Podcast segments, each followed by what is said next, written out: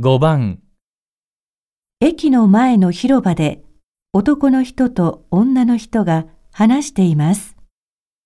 二人はこれからどうしますか？わあ、ごめんごめん。メール見たよね？遅れるって。でも、1時間も遅れるなんて書いてなかったよ。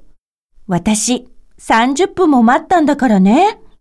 なんだ、自分も遅れてきたんだ。うん。実は私も30分遅刻。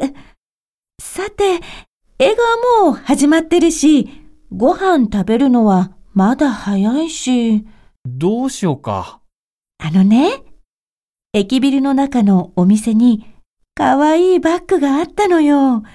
ちょっと付き合ってよ。ええ喉乾いてるんだけどな、僕は。付き合いなさいよ。すぐ終わるから。それから、喫茶店行って何か飲んで映画見ればいいじゃない。遅れてきたんでしょ？うん、まあ、そうだけど。わかったよ。付き合うよ。